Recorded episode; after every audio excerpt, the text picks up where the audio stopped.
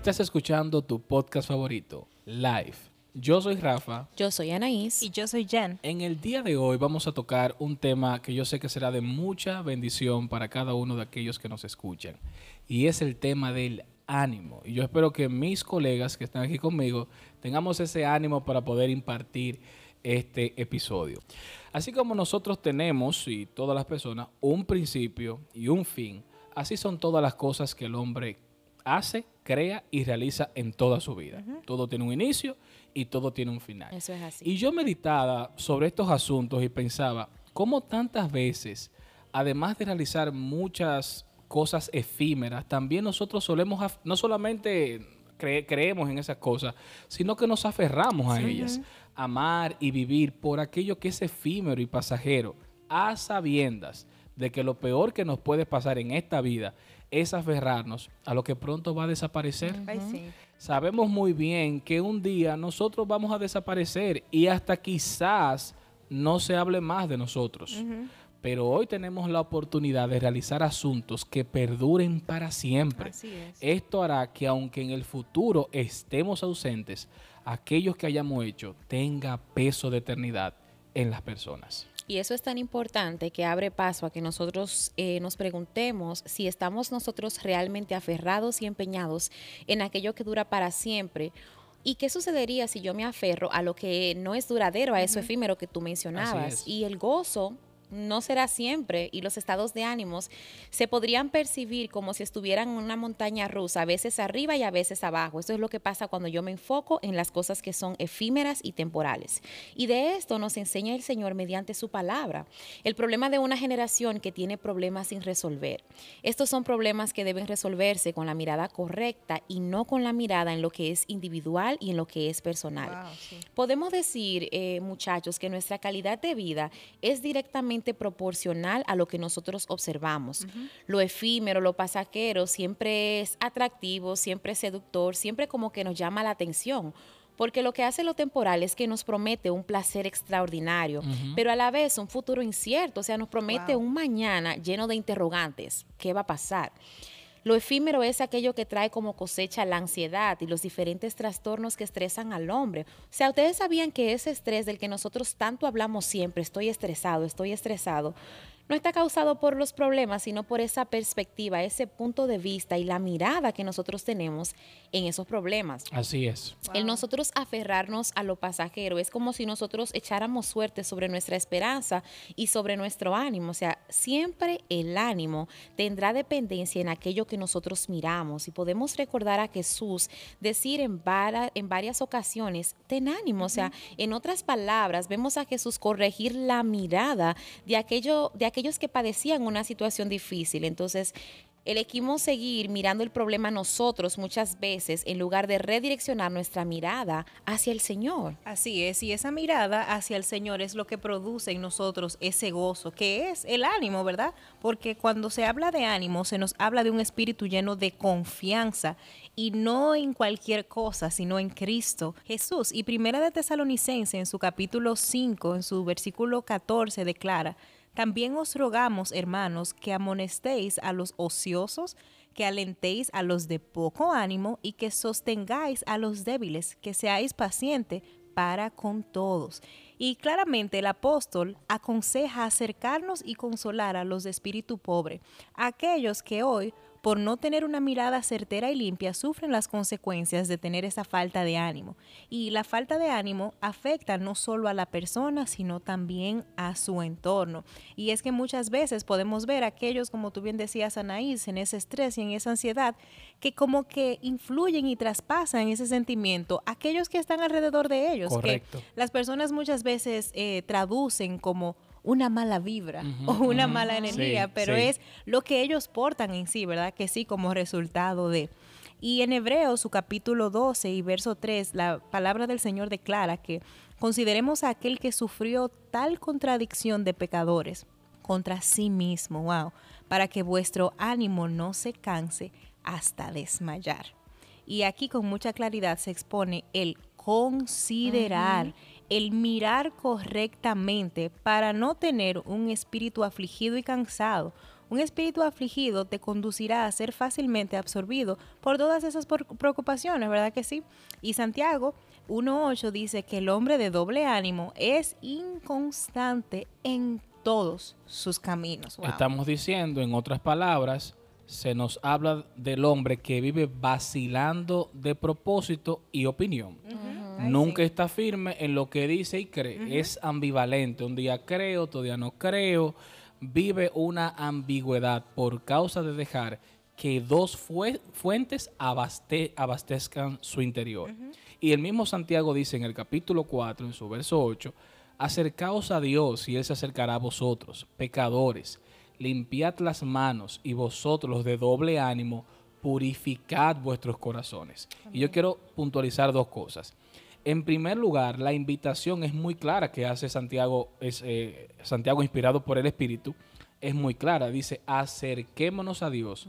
La solución no está en otros asuntos, sino en acercarnos al Dios eterno. Definirnos en quién vamos a vivir. Podemos recordar que esta fue siempre la invitación de Jesús. Corre hacia Él para disfrutar de la perfecta unidad. Y en segundo lugar, los de doble ánimo, que es lo que, lo que significa doble espíritu, purifiquen sus corazones, pensamientos. Cuando la mente no se renueva, el espíritu del hombre está en peligro de ambigüedad. Y la ambigüedad es la que conduce a ser de doble ánimo. Así es. El consejo, ¿cuál es siempre y va a ser firme? Acerquémonos a la voz correcta para ver correctamente. Es así, o sea, para nosotros poder ver correctamente tenemos que acercarnos a la voz correcta, que es la voz de nuestro Dios, o sea, el ánimo es aquel sentimiento profundo, es el estado de nuestro espíritu. El ánimo se corrige con la mirada, exijo, eh, o sea, escojo mirar a lo eterno, mirar a mi creador o escojo mirar a la preocupación o a la situación en la que yo me encuentro. en Colosenses en el capítulo 3, los versos del 1 al 4, la palabra dice, si pues habéis resucitado con Cristo, busca las cosas de arriba, donde está Cristo sentado a la diestra de Dios.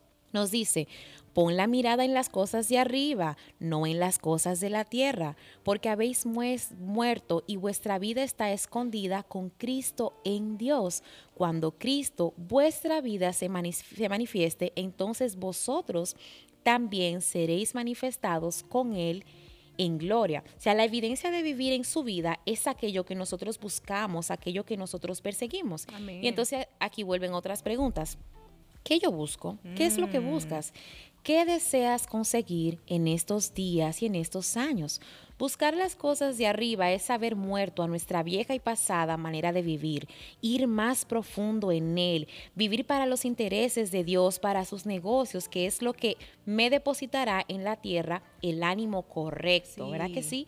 Y las palabras de Jesús vuelven a resonar hoy en día frente a una generación que perdió el ánimo, o sea, la gente está cansada de estar cansada, la gente está cansada de estar preocupada. Y la solución está no en yo eh, trabajar mucho, mucho y tratar de resolver las cosas, sino en regresar nuestra mirada hacia nuestro Creador y que nuestra vida se vuelva productiva, no para mí mismo y para mis fines, sino productiva para Dios. O sea, debemos saber que las preocupaciones siempre van a estar presentes, vendrán siempre a golpear la puerta de nuestro corazón, pero la paz, esa paz que sobrepasa todo entendimiento, es la custodia principal de esa puerta. Y yo te puedo asegurar que si la paz de Dios te gobierna, esa paz que sobrepasa todo entendimiento, no hay ninguna preocupación que atente contra nuestro espíritu. Amén. y, así lo afirma Filipenses capítulo 4, en su verso 6 en adelante. Dice, no se preocupen por nada, en cambio, oren por todo. Díganle a Dios lo que necesitan y denle gracias por todo lo que Él ha hecho. Así experimentarán la paz de Dios que supera todo lo que podamos entender. La paz de Dios cuidará su corazón y su mente mientras vivan en Cristo Jesús. Las preocupaciones, como decía Naís, van a llegar. no te estamos dando este podcast como esta es la solución de que ya no voy a tener más problemas, no voy a tener más situaciones. No, las preocupaciones llegarán y, debe, y esto tienes que tenerlo claro. La diferencia está en cómo las recibirás y las atenderás. Que sea, mis amados hermanos, con oración. Y un consejo que te puedo dar, ora a Dios y dile cómo te sientes. Pero ese diálogo está acompañado, que esté acompañado de gratitud. Da gracias por todo lo que Él ha hecho. Amén. Y es que en ninguna ocasión podemos ver que, que nos invita a darle gracias al Señor por lo que Él hará, ¿verdad? Sino que lo, lo hagamos por lo que Él ya ha hecho. Y pudiéramos nosotros decir, ¿cómo voy a dar gracias por lo que ya Él hizo si todavía no veo que Él ha hecho nada, verdad? Pero aunque tú no veas o no quieras ver, porque muchas veces eso es lo que nos pasa, no significa que Dios no lo haya hecho, porque Dios ya lo hizo.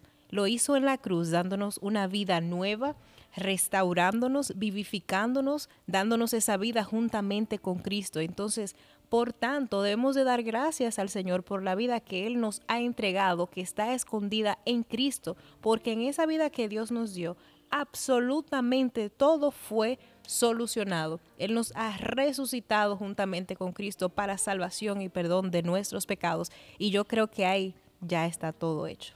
Amén. Así que nosotros queremos concluir este episodio diciéndote, ten ánimo, pero no ten ánimo porque no tendrás preocupaciones, no tengas ánimo porque no tendrás aflicciones, sino que tengas ánimo porque todo está absolutamente solucionado por nuestro Creador. Y la invitación es a que nosotros ahora podamos mirar esas situaciones difíciles como algo que ya está solucionado. Ahora bien, no a tu manera, no a mi manera, sino a la manera de Dios. Y cuando pongamos nosotros nuestra mirada en Él y recordemos que Él lo ha hecho todo por nosotros, la paz de Dios será la custodia de nuestro corazón, asegurando nuestro espíritu. Y de este modo, no solo nuestro interior será seguro, sino que nosotros podremos ser instrumento de Dios para dispensar la paz a los que nos rodean. Gracias infinitas por el regalo de tu sintonía. Esperamos que este episodio haya sido de mucha edificación para tu vida, así como lo ha sido para las nuestras. Nos vemos en la próxima. Bye bye. Chao, chao.